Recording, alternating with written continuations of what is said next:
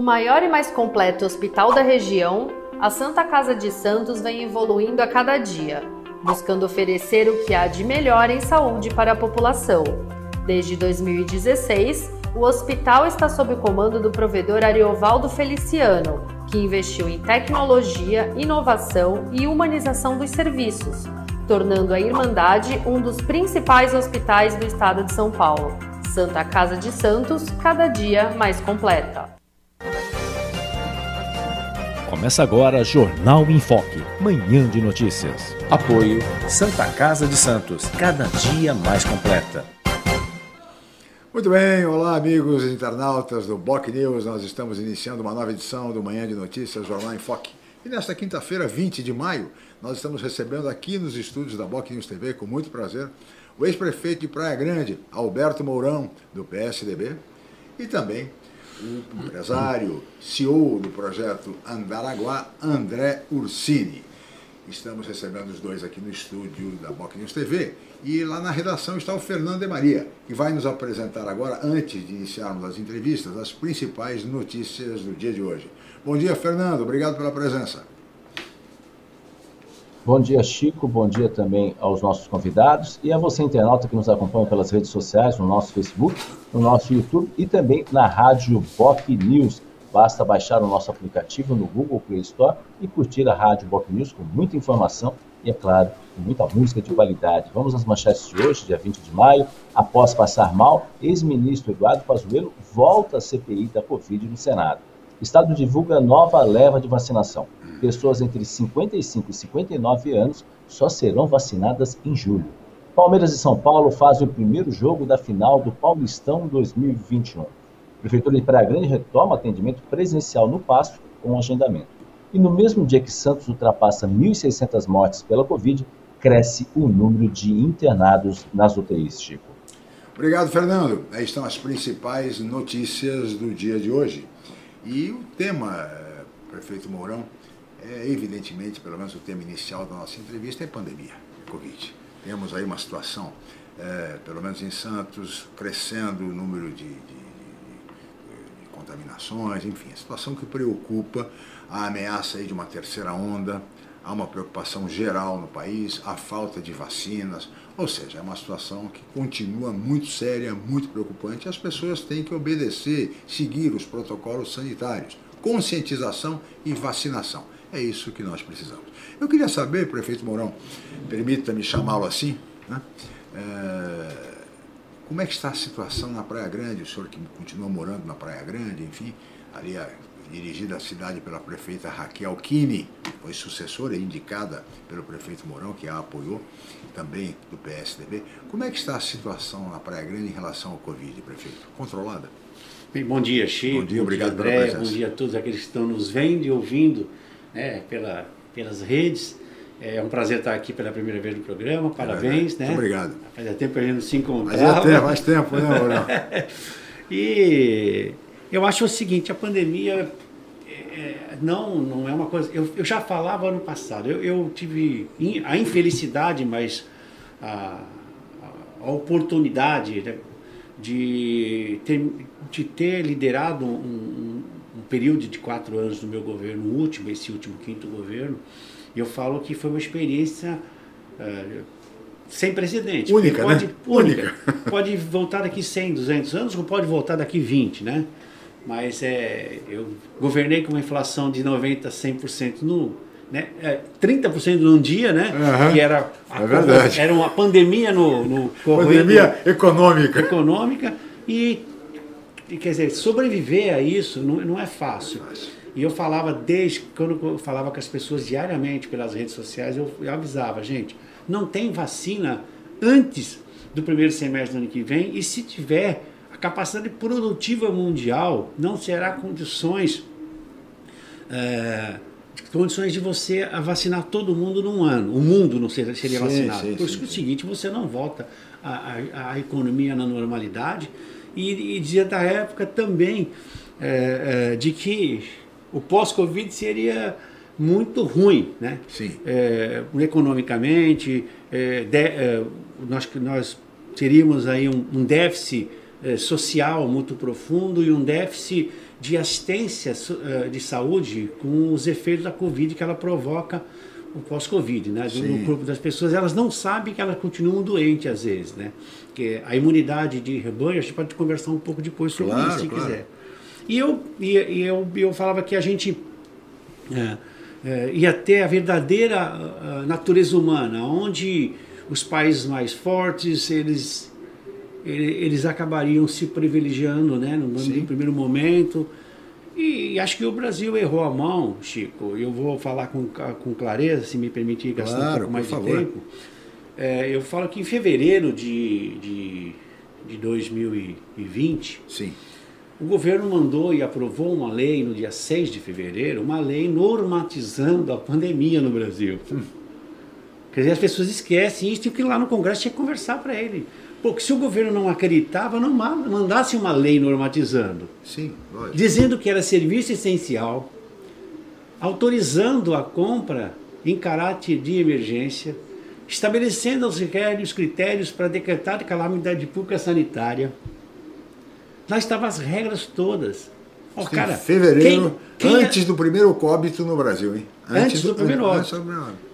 mandaram a lei para lá. Dois, o Ministério da Saúde, né, ele solta notas técnicas em todas as áreas. Sim. E especialmente naquele período de fevereiro, vieram as primeiras notas técnicas para nós, para a vigilância sanitária das cidades, e óbvio que as vigilâncias sanitárias se reuniram, e as primeiras reuniões que eu fiz foram em fevereiro, meados de fevereiro para fim de fevereiro já falando sobre preparação.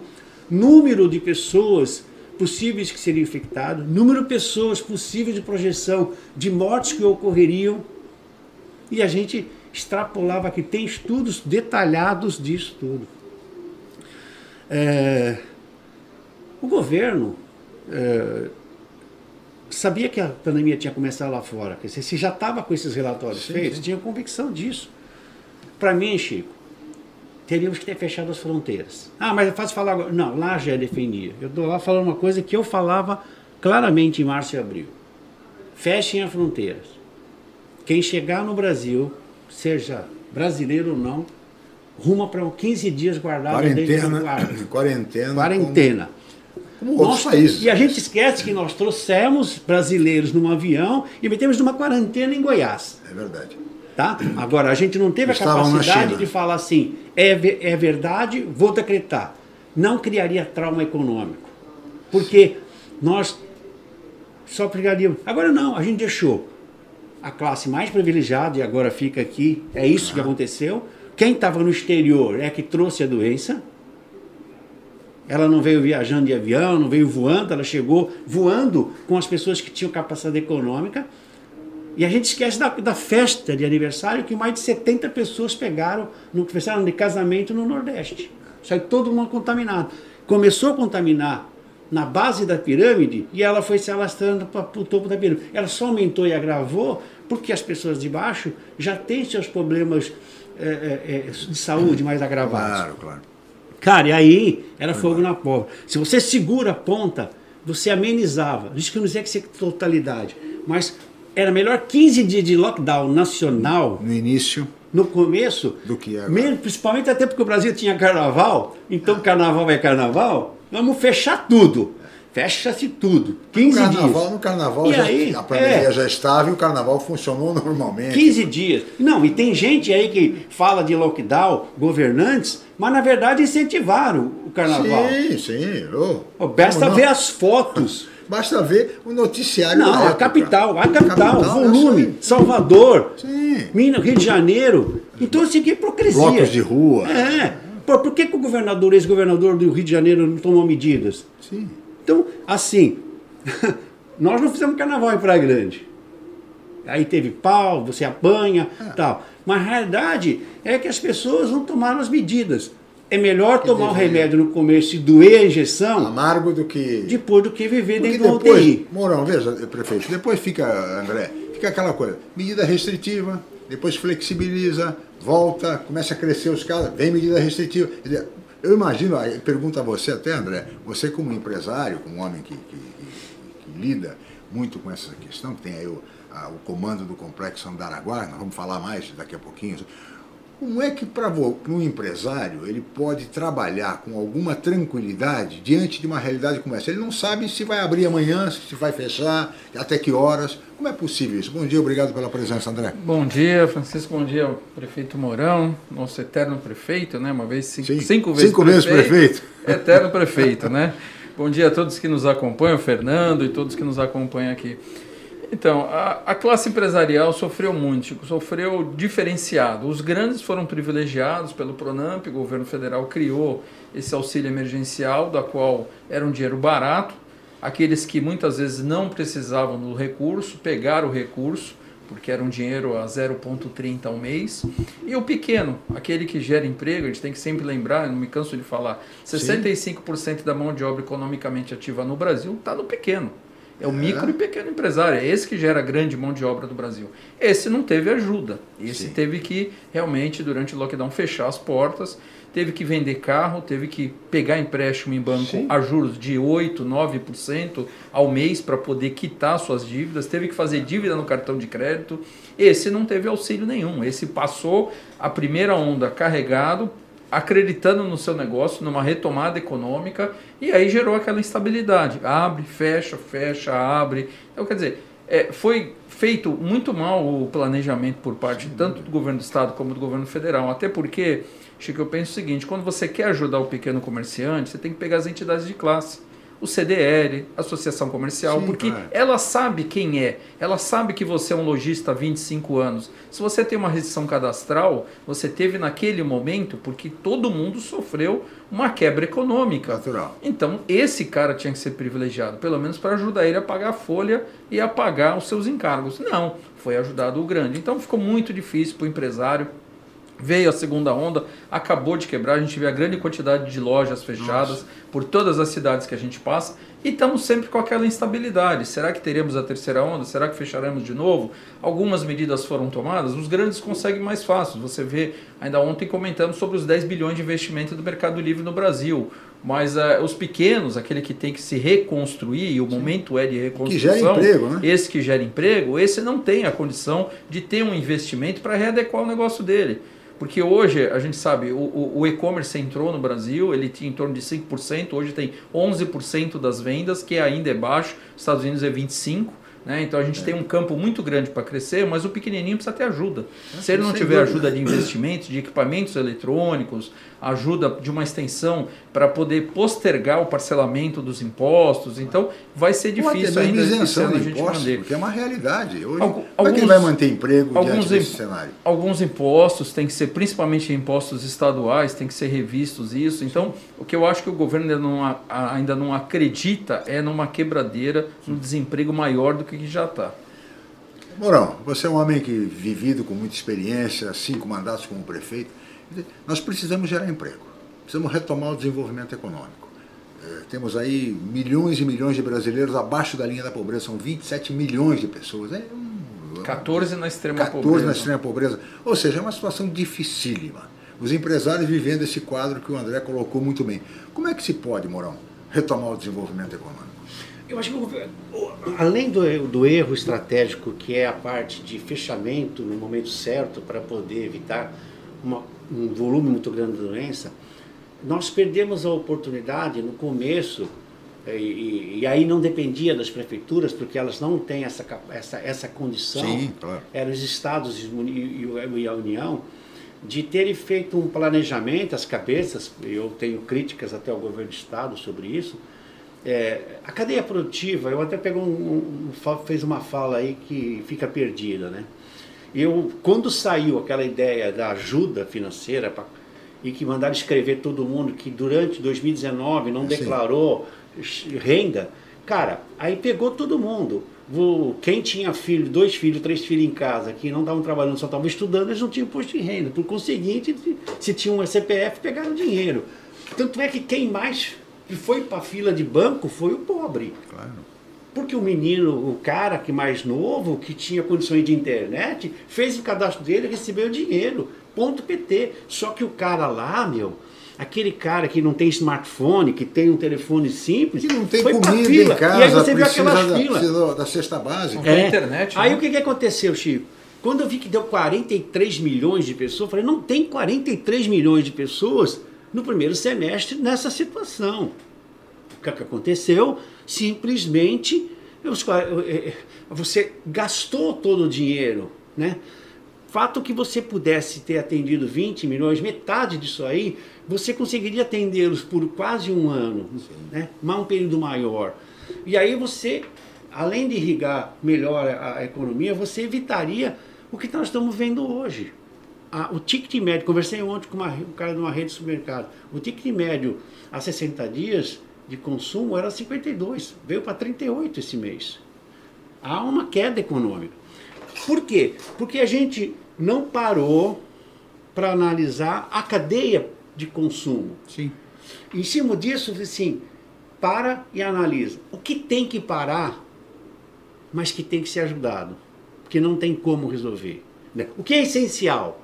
Ah, o essencial vai continuar faturando. Comida, farmácia, tudo não tem ajuda. Vai crescer até isso. O que, que, não- o que não tem que parar medianamente e o que tem que parar definitivamente porque aglomera mais? Ah, eventos Esquece, não dá. Então é o seguinte, o dono do, do salão de festa, porque a gente fala eventos, não é só o artista. Não, é, o, é o garçom que trabalha no salão de festas, é, é todo o dono do buffet, do é- som. é, do som, todo esse processo. Ah, Eu estou falando assim, faz uma varredura nessa cadeia de consumo. E em cima disso, fala, esses setores receberão ajuda para parar. Esses aqui não receberam ajuda. A gente deu, eu conheço gente que é empresário médio que falou assim para mim: "Ah, eu peguei, tinha o dinheiro disponível para pagar os meus funcionários, a, a preço a valor baixo, eu peguei.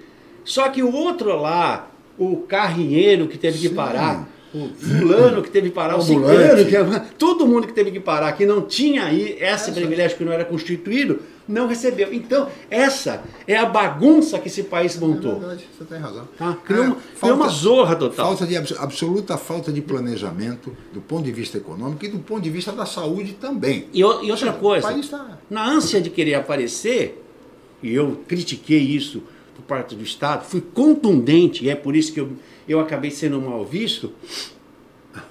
Cara, é, com- vo- há um desespero de sair. Eu acho que era preferível evitar circulação externa nas ruas Sim. e vai sair direto para o shopping. Shopping, lojas, tem que abrir mais tempo. Com menos uso. Eu prefiro ter 30%, 20% dentro do que esse que está acontecendo, essa falsa ideia de que nós vamos abrir 5, 4 horas e vão aglomerar gente lá dentro. Não, era um critério selinhadura. Tipo, nós É vamos nem- funcionar de. o lockdown do fim de semana, fechou o supermercado, não sei se vocês lembram disso. É. A fila na, Na sexta- sexta-feira à noite. É, eu vi agora no começo do ano. Isso é um absurdo que fizeram. Eu colocaria as pessoas, inclusive com horário. À noite, atendimento de idoso depois das 20. Só entra idoso no, no- no- no supermercado e na padaria. Uma no- regra que está E no shopping. Por quê? A gente sabe que as pessoas da mais idade acordam cedo. Sim. Né? Então é o seguinte, quando eu for lá de madrugada, eu vou lá, o cara vai para lá. Até porque é uma opção sua. Você tem mais de 60 anos, a opção é que eu quero ir no shopping das 10 às 6. Eu vou lá naquele horário, porque eu sei que lá eu vou encontrar menos gente, menos possibilidade. Não, a gente não começou, a gente sim, é fechar, fechar, fechar. Fechar, fechar. E quando você faz isso de forma eh, polícia, eh, de forma política, Sim. e aí nós começamos uma guerra de narrativas nacional. Né? Parece que era a guerra do bem contra o mal. É, é isso. Um preocupado, é, é, não preocupado, querendo fazer o discurso É, da economia e saúde. economia e É, saúde. o economia bem e e mal. saúde. Economia e na e saúde. verdade, os dois com razão, mas perderam a razão. Mas o, o- Todos perdendo a Então, razão. Teve uma fala do ministro Guedes: vamos ajudar os grandes e os pequenos vão quebrar. Ele chegou a falar isso publicamente. Imagina. Que o governo Ah, mas tinha o Congresso que ajudar os errou, né? O Congresso Imagina. quer fazer política e depois vai colher os capos. E sabe o que vai achar? Agora vai achar um culpado. Vai. Vai achar um culpado. Porque na realidade, nós queremos falar de vacina depois aqui ainda, porque na verdade as pessoas precisam fazer a leitura do jornal que não quer conduzir a sua cabeça. Veja, veja só, nós não temos o IFA para fazer a vacina da Coronavac. E nós estamos negociando uma nova vacina da China. O que, que tem atrás disso, gente? Que loucura é essa? Essa coisa não está tá muito mal contada, essa história está muito mal contada. e vai entendeu que, que história? ter- dizer, Aí a gente se fiou na Índia. A Índia falou que não manda mais nada para nenhum país enquanto Não vacinar o não vacinar o deles. Lógico, evidente. E o segundo É meio assim. E a gente quer culpar só o governo. Aí estava claro que não ia ter. Aquela conversa minha começando no início. Não ia ter vacina. E na hora do pega para capar, os Estados Unidos ia falar primeiro os meus, depois vocês. Depois vocês. A Europa fez isso e disse com todas as letras de estar aí nos jornais que ela não ia liberar para exportar. Ela até proibiu a AstraZeneca de mandar. Mourão, eu queria a chamar, André chamar o Fernando lá na redação. Fernando, por favor. Deve, deve ter perguntas aí, Fernando. Se você tiver perguntas para o André, por favor, faça para mim que eu retransmito a ele. Sem dúvida aí, tem vários, olha, batendo recorde aí, os dois, dois convidados aí, batendo recorde, muita gente aí.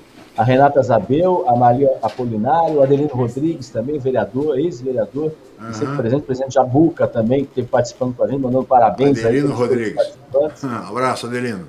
Marico Yoshio- Yoshioka, a Marli Apolinário. Se tivéssemos um gestor como você, no caso Mourão, presidindo o nosso país, estaríamos em outra situação. O a Ângela Aparecida Cedini, o Danilo Boni Piscirilo, isso. A Silvia Sil- Silvinha também, indignada aí com o governo Bolsonaro, aí. O Leandro Consolim, dois convidados de peso. Alberto Mourão é referência de administrador para qualquer governo. O André Orsini, grande empresário e visionário. São para nós motivos de orgulho. A volta aí da Marta Medeiros, ela voltou aí, ela pegou chikungunya. Eu sei o que, que é isso, Marta. É, não é fácil, aí. chikungunya Ela não é tava- fácil, não. Ela estava ausente aí, mas seja bem-vindo. Daqui a pouco o Celso Vinícius, que respondeu na sequência aí a, a presença também, a Paula Silva Souza, né? Ela queria colocar uma questão. Ontem tentei ir no extra, mas estava lotado. Porque a restrição do horário gera aglomeração. Ou abre ou fecha. O meio termo é muito pior. O ex-prefeito de Bertioga, Mauro Orlandini, também, grande mestre Mourão, um abraço do seu fã. Mauro Um abraço. Orlandini. Um abraço abraço, Mauro. Orlandini. Um abraço, Orlandini. Ferreira, o Antônio Ferreira aqui colocando aqui, começou o mimimi, pobreza sempre existiu, principalmente com Lula, agora tudo é culpa do Bolsonaro, a pandemia é culpa do Bolsonaro, o mundo todo está assim, não é só o Brasil. Enfim, vários internautas aí, Muito bem. mandando abraços também aos dois convidados e, obviamente, pontos de vistas nesse sentido. Obrigado, Fernando. Muitos internautas aí se manifestando, Mourão, muitos parabenizando o prefeito Mauro Orlandini. Um abraço, Orlandini. Eu, eu vou fazer cor ali. Eu, falei, eu acho que eu falei uma palavra aqui, eu falei assim, é, é, é muita guerra de narrativa, é esse mimimi mesmo. Eu acho que existe mimimi. A gente vai errar e vai acertar quando governa. Claro. Agora, uma um internauta colocando a questão que ela esteve no supermercado extra e também estava abarrotado. É o que você dizia, ela, ela queria que fosse aberto o tempo inteiro, porque fechado concentra mais gente, evidente. É, eu vi um um oportunismo também. É muito cômodo para algumas eh, eh, redes de supermercado, de algumas atividades. Ah, mandaram fechar, eu vou fechar. E aí reduzir os quadros também, né? Claro, lógico, evidente.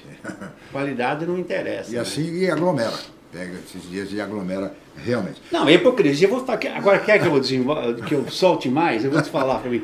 Eu estou indignado. Seis meses, corrente do bem, dando cesta básica, com todo mundo colocando propaganda em todas as TVs, de lá entregando milhares de cestas, não sei o que lá. Ué, não era melhor não ter aumentado o preço dos produtos agora? De lá para cá já começaram a aumentar o preço das, da comida. Tá? É Então eu fico me perguntando. Ô, ô, Você deu o que prefeito. nós íamos tirar lá na frente. Prefeito, veja bem, auxílio emergencial, André, é de 150 reais. O botijão de gás custa 100. Exato. A pessoa recebe 150 reais, compra um botijão de gás para poder cozinhar, acabou o dinheiro. É, mas isso Não é. compra nenhuma cesta básica, o Cook só. Mas isso é em razão da alta do dólar, né? Pois é. Não, então, Porque o dólar é do jeito que está, o governo perdeu a mão. Perdeu a mão. É commodity, é petróleo, o gás é petróleo. Então, quer dizer, não tem como ser mais barato do que E isso. outra coisa, você vê o produ- os insumos da construção civil astro- subiram astronomicamente. Então, eh, empresas grande porte geram milhões e milhões de, de, contribuição e depois, agora, se na cala da noite aumentaram o produto. Ah, mas isso é problema do empresário. Não. O INCC, que deu 28%, começou a coçar o, o, o, o- aluguel. Pô, Não dá. O, o, André, eu queria aproveitar a sua presença aqui, você já esteve aqui no programa em outra ocasião, para falar um pouquinho do Complexo Andaraguá. Porque acho que ninguém se conforma com tudo que vem acontecendo ao longo da trajetória, da história do, do complexo, pela sua importância, pelo que vai gerar empregos, 15 mil empregos, enfim, o Brasil precisa disso. Bom, tudo isso nós já discutimos. E você me disse a última vez que estava para ser decidido uma, uma, uma, audiência judicial onde a questão poderia ser resolvida. Pergunto a você, André. Foi resolvido? Não foi? Em que pé que está o complexo Andaraguá? É, houve audiência, mas não foi resolvida. A audiência foi na última sexta-feira, é, com a participação do órgão licenciador ambiental oficial, que é a CETESB, né, pelo Sim. Estado de São Paulo, é, nós, Prefeitura de Praia Grande e Ministério Público, onde foi apresentado as razões por qual a CETESB é, emitiu a licença de instalação, permitiu a construção do empreendimento, e o, simplesmente por uma questão do MP entender que nesta área não pode ser ocupada, não, não tem como construir empreendimento, é, pediu a suspensão do processo, o desembargador aceitou e abriu prazo para fazer o julgamento. Agora a gente tem que aguardar uh, o relator do processo, que é o desembargador, dar o voto dele e apresentar. Então, eu acho que foi a última audiência, daqui para frente a gente só aguarda realmente o voto dele para saber se a gente continua com o empreendimento, ou se a gente tem que paralisar, porque no entendimento do Ministério Público, infelizmente, esta área do Andaraguá não pode ter ocupação. Uhum. Pois é, e considerar mais uma vez, um complexo que vai gerar 15 mil empregos. Não se pode desperdiçar um, um, complexo, um empreendimento dessa ordem, dessa monta, dos recursos, de tudo que foi investido, com muita seriedade, isso tem que ser é resolvido. O planejamento né, de mais de, de, Começou em 96, essa, essa, essa ideia. Quer dizer, depois veio o Incipar, né, que foi liderado depois pelo André, que abraçou é, esse, a, a, a, o conceito e aprimorou para o mundo moderno, do momento que nós estamos vivendo, o aeroporto não só um aeroporto, um aeroporto Sim. de carga, né? 25 para anos. atrair empresas produtivas para cá. Seria o maior empreendimento dos últimos 50 anos na Baixada de geração de emprego, Sem de volume. É, não é um projeto da cidade, não seria, não tem condições, é um projeto regional, eu diria claro, de impacto claro. estadual, Sem dúvida. É, de apoio ao setor reto portuário. Então, assim, é, e, e, a gente está tá perdendo para Cajamar, para outros lugares, a Amazon, todos os, os grandes players agora que estão acelerando a vinda para o Brasil, se a gente tivesse essa área já com as terraplanagens em andamento, você, você poderia trazer um grande CD de redistribuição regional, não é regional aqui, sim, regional sim. estadual, não, a gente eh, com o aeroporto de carga sem as burocracias de um, de um, um, aeroporto de passageiros, você teria condições de abrigar uma Alibaba, ligar uma Amazon, uma ligar... Até o próprio Mercado Livre. Né? Mercado Livre, qualquer um desses, claro. na parte mais forte deles, não os mini CDs deles, mas os grandes. Claro. Porque já viriam com seus aviões, embarcariam, botavam ali, a Grande São Paulo está ali, nós temos, sabe quanto... Lá no Porto de São... Ou seja... O, o, o, eu disse uma vez ao André, o, o saudoso governador Mário Covas, certa vez perguntado a respeito dos aeroportos da Baixada, que fala, ah, aeroporto do Guarujá, a base aérea, o aeroporto tem aí, sei o quê. Eu me lembro do governador dizendo assim, o local mais adequado para um aeroporto na Baixada Santista é na Praia Grande. Mercado Livre está, está, está... Por, por todo, e há 25 anos que se luta por isso e não se consegue. Estão contratando não. 5 mil pessoas em Cajamar, no Mercado Livre, com os dois CDs Sim. novos deles. Imagine aqui, lá é, é pequeno. Sim, sim, claro. Lá são 50 mil metros cada um. Se você botar ali que tem 1 milhão e 200 mil metros de galpão industrial, Nossa. cara, era uma coisa estrondosa o que vai acontecer ali. Cara, nós estamos perdendo mais uma janela, que é a janela, de, é uma, a janela econômica que tá, se abriu.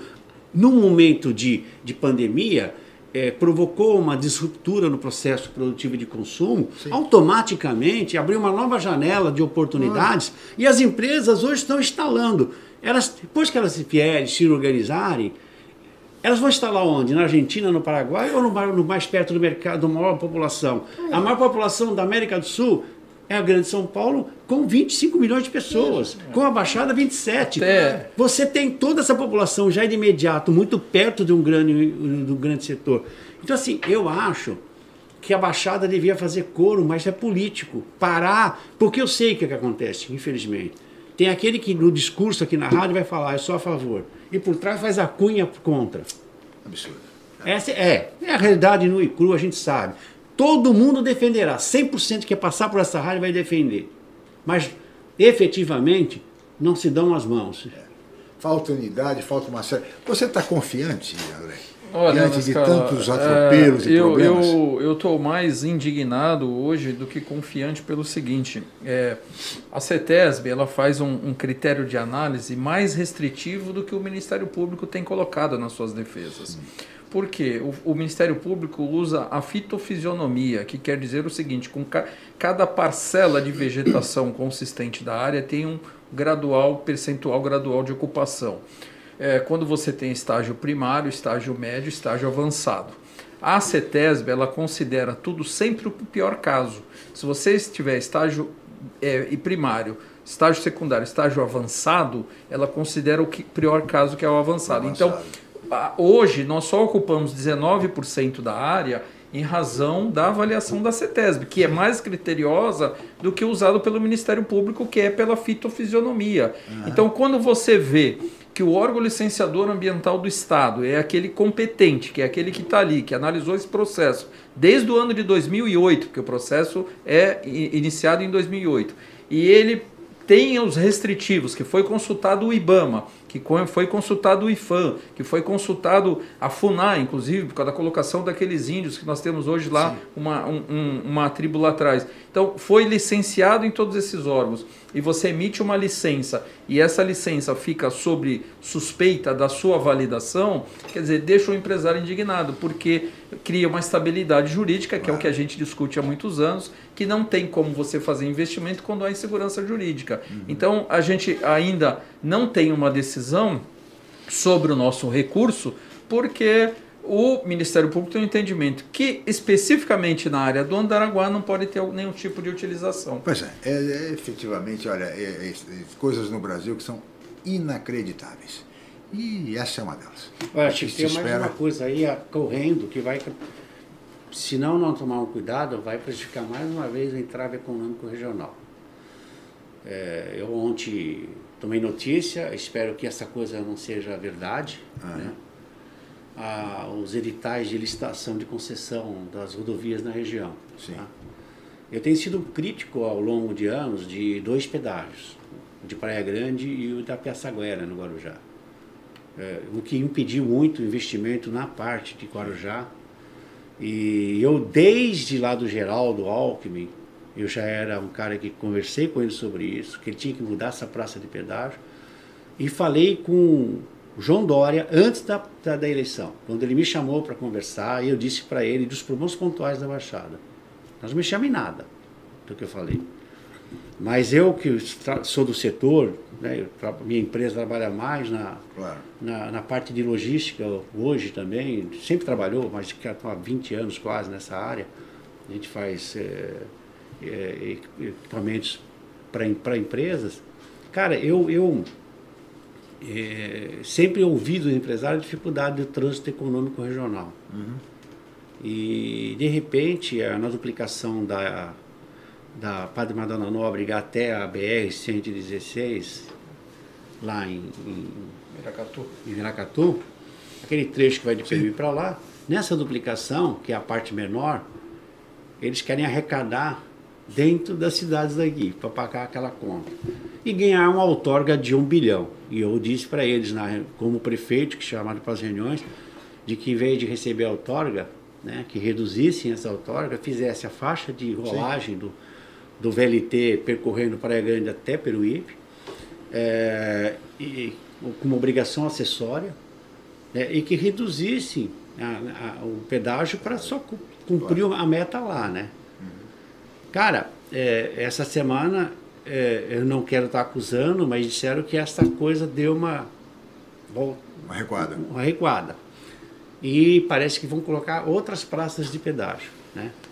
É, o pedágio por quilometragem, alguns trechos de algum, dessa região, é melhor. Mas o caminhão tem que circular com uma tranquilidade que possa não custar caro. Eu dou exemplo aqui para você entender. Um caminhão é, que está ali na região do Ecopátio, né, de Cubatão. Uhum. que ele for levar uma carga daquelas empresas que estão ali ao porto de, de, de coisa, ele já vai estar pagando quase 30 reais de pedágio. Se ele pegar sair com 20 toneladas, deu 1,50 tonelada, 20 metros cúbicos, 30 metros cúbicos, se ele saiu, já lhe custou um real o, o metro cúbico, um real e cinquenta. De nada. Se ele sair vazio, ele não. Então você imagine, se ele depende do, do um vira, que você está transportando uma carga de 5, 6 reais a tonelada, ela custa 1,50 tonelada do transporte. 20% do, mais de pedágio. pedágio. Então, assim, é meio horroroso isso. E o empresário faz essa conta. Então você imagina você estar instalando e querendo movimentar a parte continental de São Vicente, Sim. a parte continental, de, a parte insular de Praia Grande e São Vicente, e você não consegue. Não consegue por força de tantos e tantos. Em Guarujá, você pode olhar para lá que não tem nada instalado ao longo da rodovia, porque é impeditivo. É, é impeditivo. São fatores impeditivos. A Baixada tem sofrido muito em relação a isso. Mourão, Ursinho, eu peço a licença de vocês, nós vamos para um rápido intervalo e voltaremos em seguida com o Jornal em Foque Manhã de Notícias. Estamos apresentando Jornal em Foque Manhã de Notícias.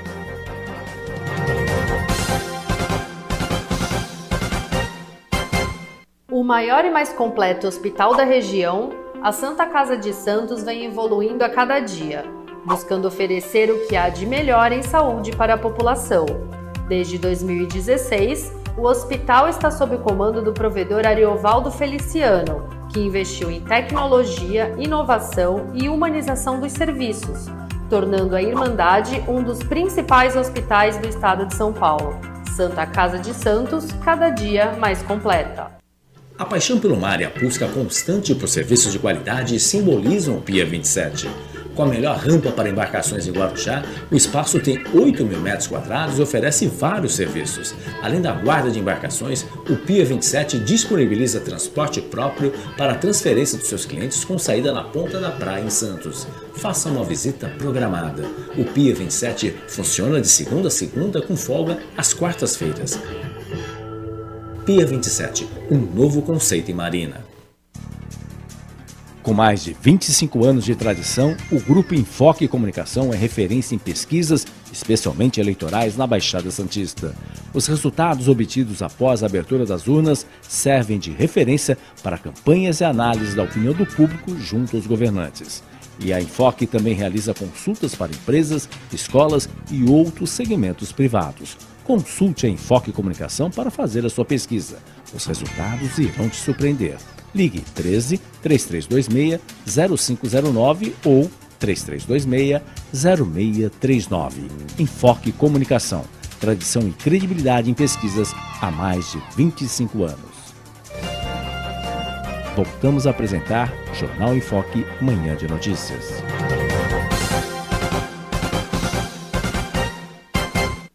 Muito bem, estamos de volta com o Jornal Enfoque Manhã de Notícias. Hoje, dia 20 de maio, quinta-feira. E agora, eh, nós estamos aqui recebendo e entrevistando o empresário André Orsini, CEO do Complexo Andaraguá, e o ex-prefeito de Praia Grande, Alberto Mourão, do PSDB.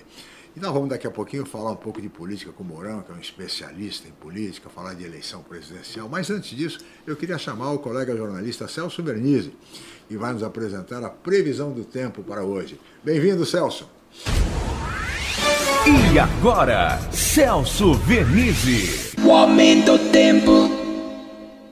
Olá, amiga, olá, amigo. É a situação do tempo boa, mas vai mudar. Infelizmente, para aqueles que estão gostando desse calorzinho, situação vai mudar. Apesar de estar friozinho durante as noites e madrugadas, os dias têm sido mais quentes. Há uma amplitude térmica muito significativa. Começa bem baixa a temperatura, um frio, né? A gente põe agasalho, depois tira o agasalho e volta a colocá-lo durante a noite porque começa a esfriar rapidinho. Calor de 28 graus no litoral hoje, na capital também, no interior mais de 30 com tempo muito seco. E a partir de sexta-feira, amanhã à tarde, começa a haver alteração já no sul de São Paulo. Vem nova frente fria por aí e outra vez ela não tem forças para subir pelo interior do estado, que continuará sem chuva, mas vai provocar instabilidade no litoral. Sai para as praias e aí vem do mar vento, umidade,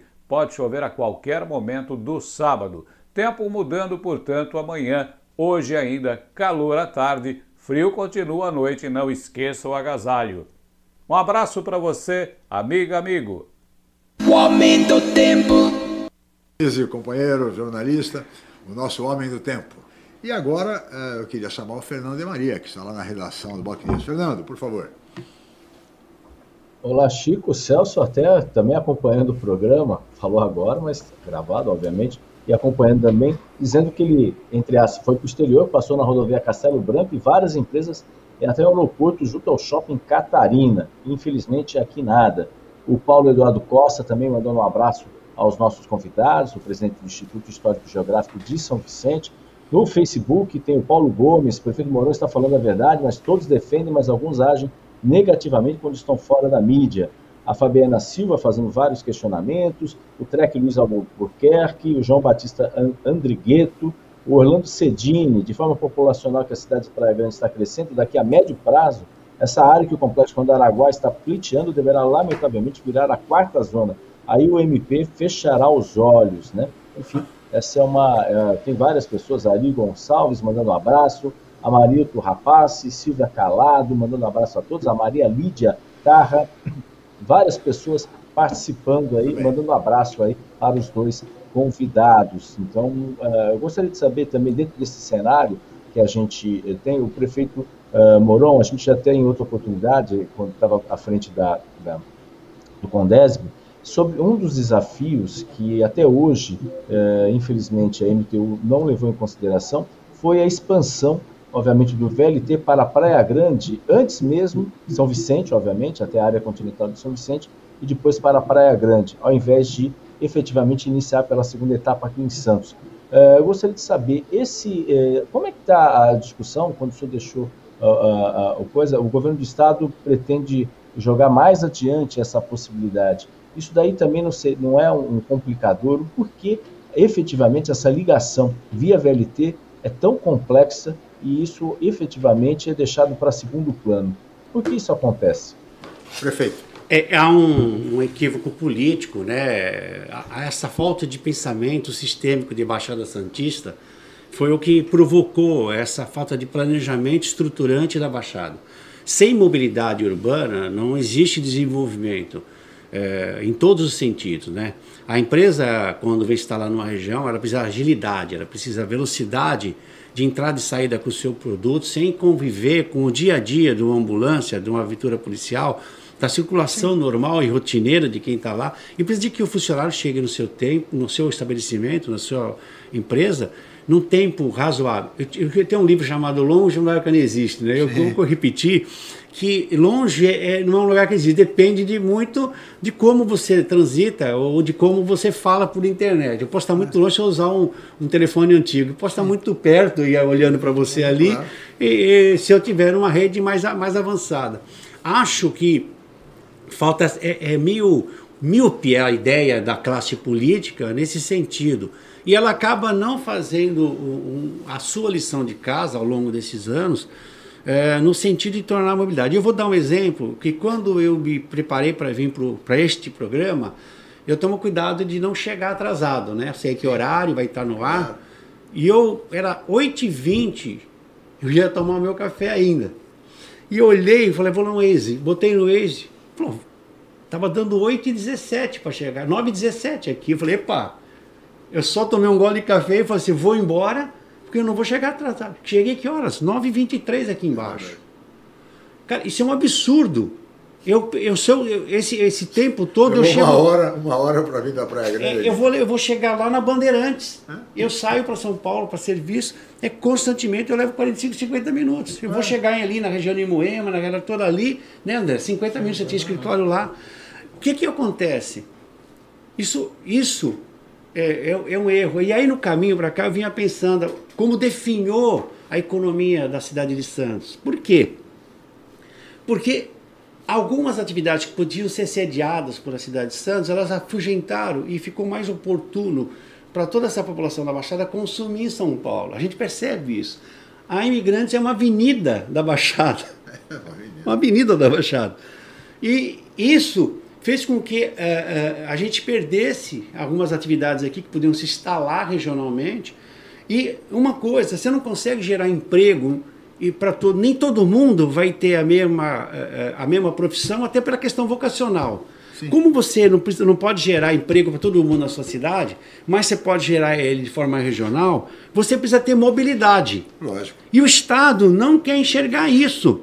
De que- Não adianta a gente esperar mais 15 anos para o VLT. Pelo amor de Deus, já acabou.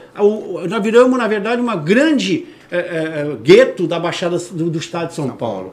Porque, veja só, vamos discutir. Ah, mas vocês têm o turismo. Como? Se eu não posso fazer um- um- um- um- a implantação de um parque, basta ver o que aconteceu com o parque da da Iperuíbe. Se ela tivesse lá, bem ou mal, estaria sobrevivendo.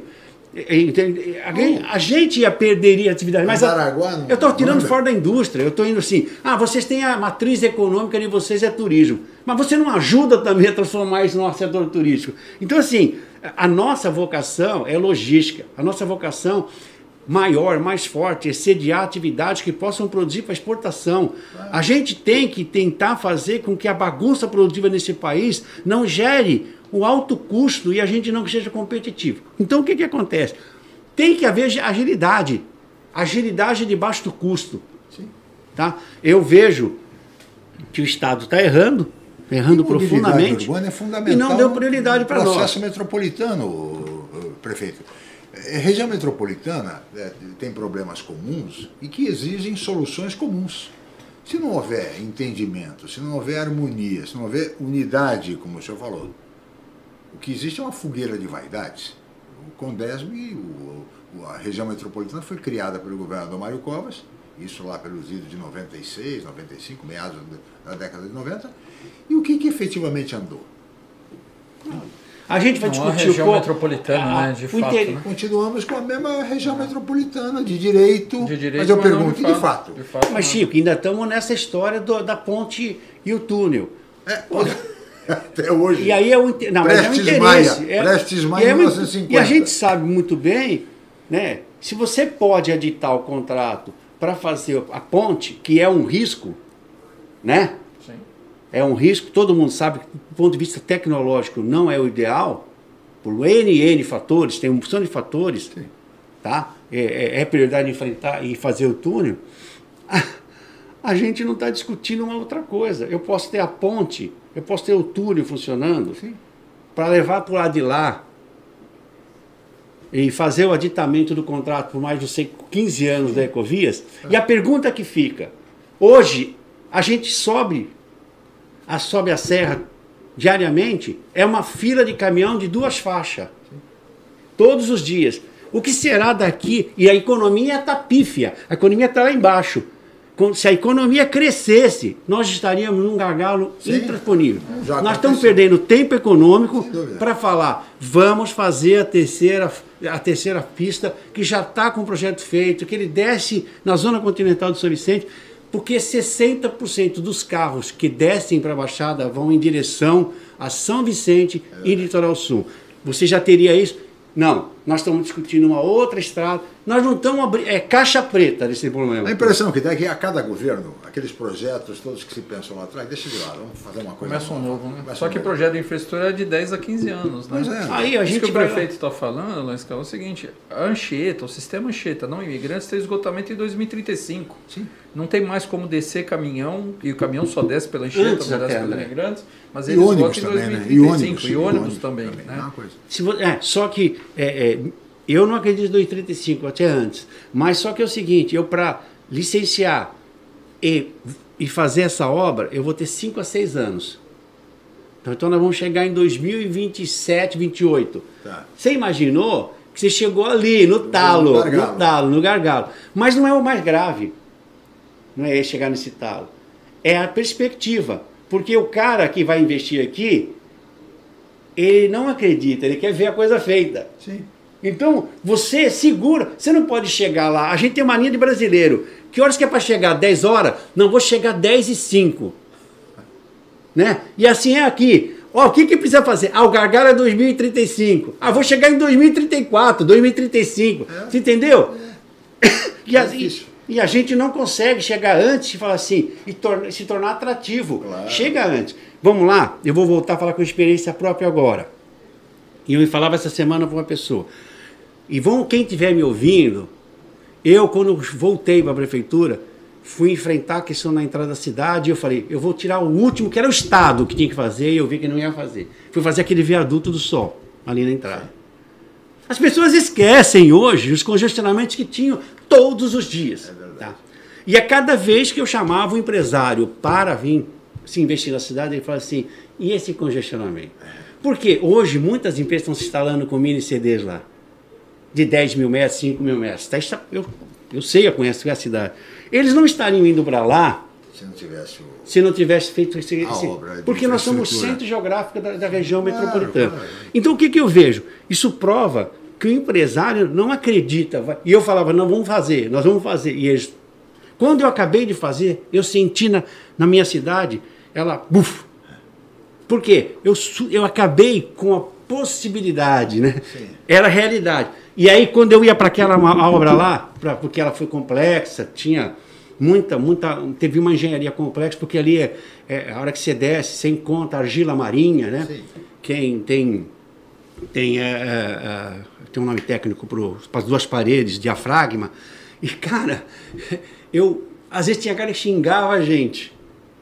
Entendeu? E eu falei assim, eu gostaria de encontrar um, que agora ele passa, que ele nem sente a, a dificuldade É. A do dificuldade negócio. que foi. Então esse é, um, lembra. esse é um absurdo. É É, mentalidade É pequena.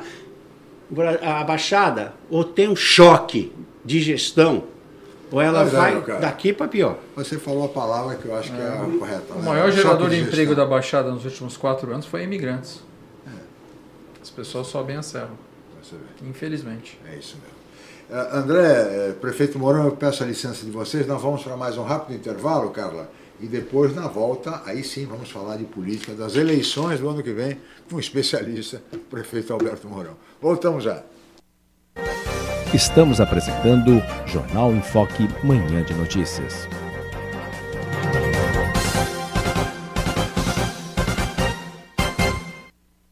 O maior e mais completo hospital da região, a Santa Casa de Santos vem evoluindo a cada dia, buscando oferecer o que há de melhor em saúde para a população. Desde 2016, o hospital está sob o comando do provedor Ariovaldo Feliciano, que investiu em tecnologia, inovação e humanização dos serviços, tornando a Irmandade um dos principais hospitais do estado de São Paulo. Santa Casa de Santos A paixão pelo mar e a busca constante por serviços de qualidade simbolizam o Pia 27. Com a melhor rampa para embarcações em Guarujá, o espaço tem 8 mil metros quadrados e oferece vários serviços. Além da guarda de embarcações, o Pia 27 disponibiliza transporte próprio para a transferência dos seus clientes com saída na ponta da praia em Santos. Faça uma visita programada. O Pia 27 funciona de segunda a segunda com folga às quartas-feiras. Pia 27, um novo conceito em marina. Rádio, TV, internet e jornal. O Grupo Enfoque Comunicação traz informação com credibilidade em todas as plataformas por meio do Boc News. Acompanhe nossas notícias pelo site bocnews.com ou pela TV no youtube.com/barra bocnewstv e ainda na versão digital ou impressa do Boc News. Além do rádio, onde você pode acessar pelo site bocnews.com ou baixar o aplicativo da Rádio Boc News pelo Google Play Store. Boc News, informação com credibilidade em todas as plataformas. Voltamos a apresentar Jornal em Foque, Manhã de Notícias.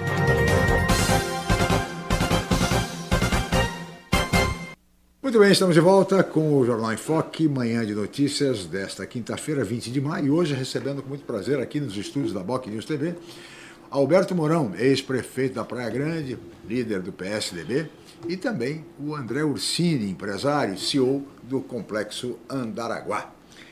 Prefeito, eh, como eu disse antes de chamarmos o intervalo, vamos falar um pouquinho de política. Vai, Eleições ano que vem, André.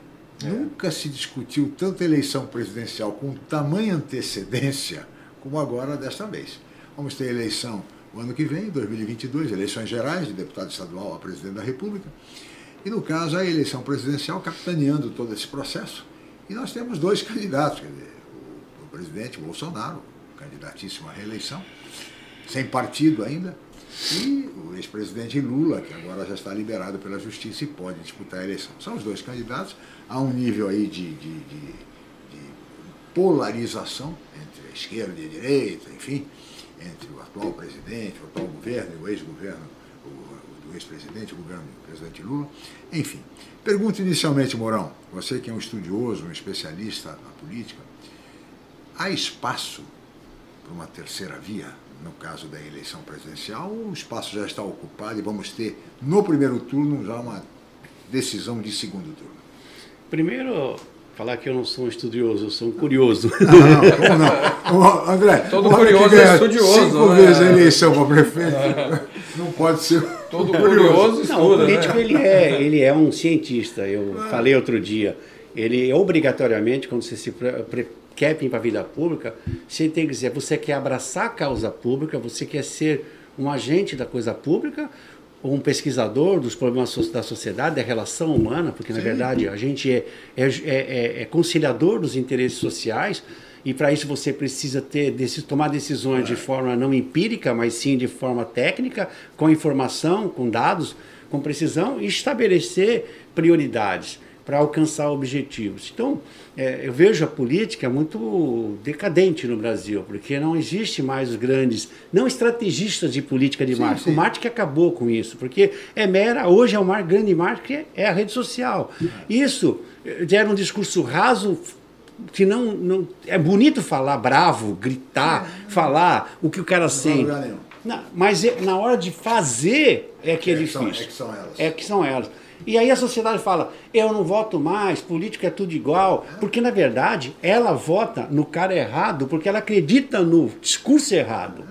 Ela não vê. A promessa. É que, ah, eu quero votar no novo, agora eu quero votar nesses, nos Oxide. Ah, esses caras novos, esses caras novos, tá lá que virou o cara do Rio de Janeiro, que virou o cara de Santa Catarina, que virou o outro. Então. Minas Gerais. Minas Gerais. Então é, a realidade é que não tem novo nem velho.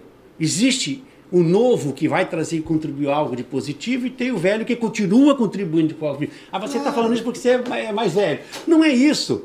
É isso que fez o Japão ser diferente, é isso que fez os povos do exterior serem, terem progresso, tanto nos Estados Unidos também. Eles não, não têm essa. Oh, o, o, o atual presidente da República de lá está com quase 80 anos. Joe Biden. No pensamento de nós, sociedade nossa, ele teria que estar, na verdade, com um pijama dormindo ou sendo enterrado. É, é Essa é a realidade. Mas ele não tinha nada para nos trazer. Que é a ponderação, o equilíbrio, o a preocupação com a questão ambiental, a preocupação com o lado social, tá sem o radicalismo, economia, né? cara. Claro. Então, a gente. A gente trabalha nessa do, do dane-se. E o brasileiro é que nem te, é, é, é um ponteiro é 880. Bum, bum, bum, bum. Ele não chega, pondera, escuta calmamente. Ele perde horas, horas e horas e dias e dias assistindo o BBB. É. E não tem paciência para, em pequenas horas ao longo de uma eleição no período total, ouvir, ouvir o cara pesquisar se aquela coisa é dele. é factível, possível de ser feita e falar: esse cara quer me enganar, ele quer tomar meu voto Sim. e eu não vou votar nele. Aí depois que passa a eleição o cara não faz nada, ele fala assim: fui enganado e é tudo mundo igual. Aí ele começa a fazer o, o, o 880. Ah, votei nesse extremo aqui, agora vou votar nesse extremo. É. E nisso ele não procura o equilíbrio, a ponderação para que a gente vá ao lugar nenhum. E isso decepciona ambas as partes. Agora, só para objetivar a pergunta que eu fiz inicialmente sobre a terceira via. Você falou no presidente americano, Joe Biden, e aqui no Brasil, um companheiro seu de partido, né, o senador Tasso Gereissati, senador do PSDB do Ceará, está sendo cogitado como candidato e até apontado como Joe Biden brasileiro, pela idade, pela função como senador e por ser um homem experimentado, enfim, uma pessoa já profissionalmente eh, com a vida resolvida, enfim. É, seria a alternativa para ser mais objetivar mais a pergunta? Não, eu, eu tenho eu gosto do, do pasteurizado, mas nem todo líquido marrom que está dentro de uma garrafa de Coca-Cola é Coca-Cola. Tá. tá? Um senador, tá, essa, essa coisa não é. É, o, é a fala, é o pensamento, é a preocupação. É o passado do é João Biden que fez ele. A primeiro, é, a, ele vem da escola, da, né, o, o ambos ali, com o ex-presidente americano, o Barack Obama. Barack Obama. Então, é, a, a- a gente sabe disso. Eu acho que o, def- o erro do, da política brasileira é não ter prévias. Tá? Tá. Não há debate partidário. Nós temos ditadura partidária, é hipocrisia. Nossos partidos não são um partido democrático. A gente está dentro de um regime democrático onde não existe democracia partidária. A primeira coisa que a sociedade tem que. Ela vai, não tem nada a ver com isso. Então não tenha mais partido no Brasil. Porque se tem que ter partido, eu vou aqui repetir a fala do meu professor de Direito Constitucional, Michel Temer. Ele falava assim: partido, parte da sociedade pensa diferente. Então, como você pega uma pizza dividida em oito pedaços, é como se cada pedaço daqueles, não são iguais, né? Pensam de uma forma diferente. Quando você senta numa mesa de, de negociação, no bom termo, político, você tenta conciliar os interesses, porque às vezes eles, se eles não se conflitam, eles são ajustáveis, e você cria consenso para compor um governo que vai buscar aquilo que foi buscado no consenso, para que a gente possa continuar a carreira. Nós, no Brasil, sentamos para discutir se vamos pegar a, a, a, a estatal tal, estatal tal, aí nós damos todo mundo para todo mundo. E pronto, e não se governa. Parou, daqui quatro anos a gente vai governar de novo Volta desse jeito. e E não se faz nada no Brasil. Partilhar o butim, como, como se diz. Essa é a realidade brasileira. E aí, por quê? Porque a gente não tem partido, a gente tem partidos que têm donos. Bom, esse é o primeiro aspecto. Depois, por quê? Porque se a gente tivesse partidos que tivessem obrigação de fazer uma prévia, só dele estar e prévia que ele tem que fazer não é com os Mas o seu delegados. partido tem prévias. Não, prévia não O com delegado. prévia. E não, e eu não quero prévia dessa de votar no dia, João Pedro Maria. Eu estou falando de prévia de debate. Ele tem que ir ao Rio Grande do Sul, né? O João, João fulano e Santo tem que vão ao Rio Grande do Sul, vão se reunir os convencionais, todos os filiados, Sim. tá? Tá. Com programa, com programa que no que, que ele quer fazer com o presidente. Aí ele vai correr o Brasil por conta dele e do partido. Tá. Os quatro ou cinco. Muito bem. O que vai acontecer? Esse cara já é eleitor e vai reverberar a fala dele, Claro. certo? Para dentro, para fora do partido. Porque muita gente é filiada, tá lá. E aí vai gente que também não é filiada, acaba comparecendo nessas convenções. O que que aconteceu? O modelo americano, Depois de dizer, quatro, guardadas as cinco, para as pessoas entenderem. Sim. Depois de cinco meses de percurso que não tem nada a ver com a eleição, então não está prejudicando o Estado, sociedade, ninguém. Cara, já, já, já foi para o meio de comunicação, todo mundo está sabendo né, o que está acontecendo. É. Entendeu? O cara falou uma besteira ali, vai para a imprensa. Vai, pô, ah, fulano lá Claro, no Rio claro. Grande do Sul falou isso. Pô, já não gostei do que ele falou. Sim. Você vai criando um funil. É por isso que aparece dois ou três candidatos dos Estados Unidos. Cria um funil. Bum. Aí a gente vai falar assim, agora eu conheço. Ele falou tanto durante cinco meses que eu conheço ele. E a gente tem o amadurecimento da escolha. Mas na verdade, os partidos Ah, não é utópico isso, Todo mundo é- sabe que o partido que o Bolsonaro se filiar, será, ele será o candidato. Todo mundo sabe que no PT o candidato será o Lula, a não ser que ele não queira. Aí é diferente. Exatamente. E todo mundo sabe que no PSDB, a- o seu partido, prefeito Mourão, tem dois candidatos. Ou três colocados, vai, pela mídia hoje. Por exemplo, o governador João Dória, o governador eh, Eduardo Luiz Eduardo Leite do Rio Grande do Sul, se colocou e que até disse que abriria a mão da candidatura dele se o candidato fosse o Tasso Gereissati, que no primeiro momento negou, mas agora já admite até a possibilidade do enfrentamento do Dória né, como, como candidato. Enfim, este é o cenário do seu partido. O senhor é do PSDB. Como é que o senhor vê? O senhor acha que o seu partido tem que ter candidato? E qual seria o candidato? A minha posição, não, eu estaria falando contra o que eu falo. Eu preciso conhecer a fala de todos. De todos. Do Tasso, do, do, do- do governador estadual. Mas mas você não conhece? Grande do Não. Sul? Não, nosso aqui. Ah, o Dória. Dória, o do Sul também, porque vestiram o cara de candidato. E até outro, o, de, o de- do Amazonas, Virgílio, que fala que é candidato. E possível outro, mais um que pode aparecer, ou, ou dois. E aí, se eles passarem três, quatro meses fazendo os Debatendo. debates, eu vou ver se ele está mais ancorado Com o pensamento da sociedade. pretende continuar no PSDB?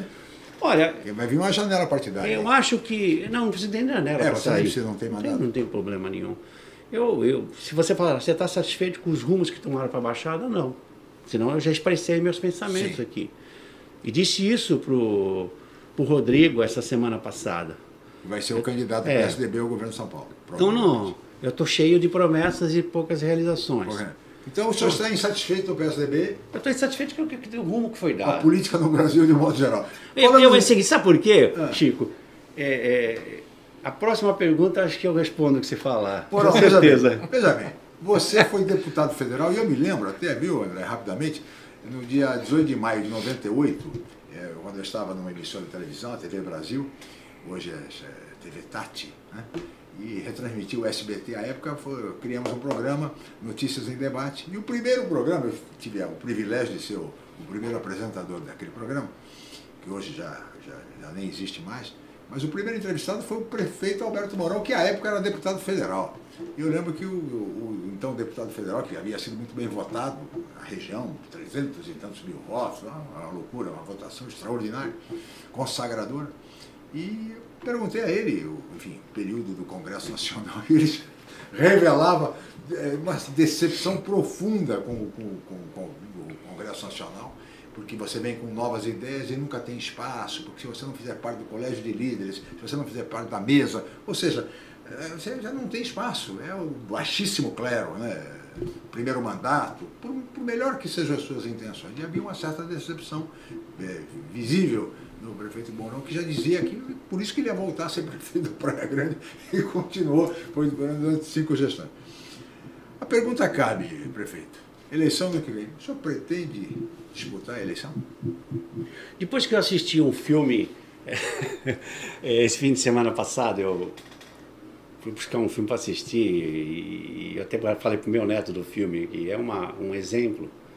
É, eu quero, não estou me lembrando o nome do filme, ele passa na então e é do momento de uma, uma eles tinham postos avançados e posto, esse posto avançado ele eh, ele foi jogado, jogado num lugar inadequado, né? Sim. Os Estados Unidos botou diversos caras para lá fazendo isso e eles foram acabaram é, é, quase massacrados, né? Sim. E eles resistiram. E eles não tinham um jeito de viver, de sobreviver.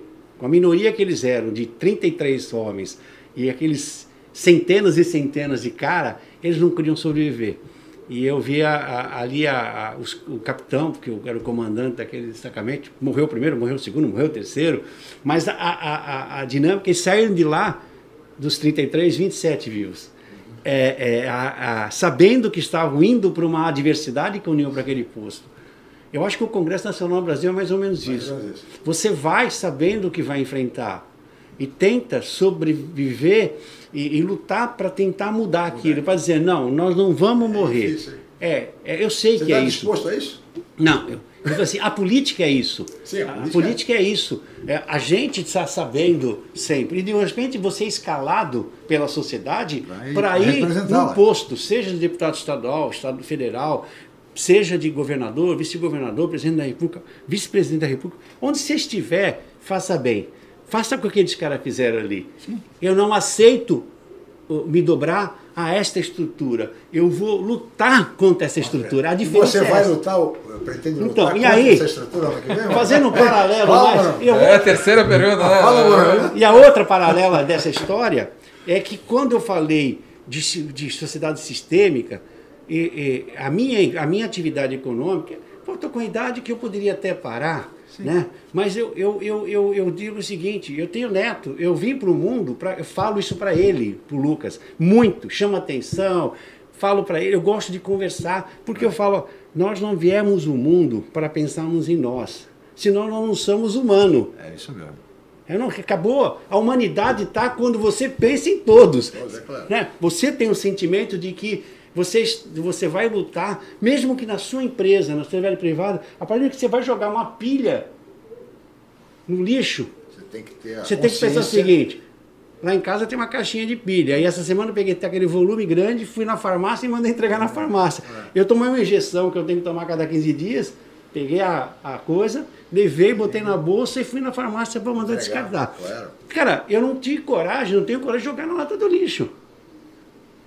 Então é o seguinte, essa é uma pequena coisa. É uma que contribuição você, que cada cidadão que cada um vai ter que dar. Claro. Eu posso dar uma contribuição maior pela experiência política administrativa, claro, por ter me aprofundado mais na relação social e com isso ajudar a desobstruir essas veias Eu do posso- sistema político brasileiro. Diante disso, eu Serei posso candidato a algo. Posso sei dizer que você vai ser candidato. Sou. Muito bem. Tá respondido. Tá André? Tá fundamental. Demorou, mas respondeu. Respondeu. Será candidato? Mas eu tenho que justificar. Tá certo.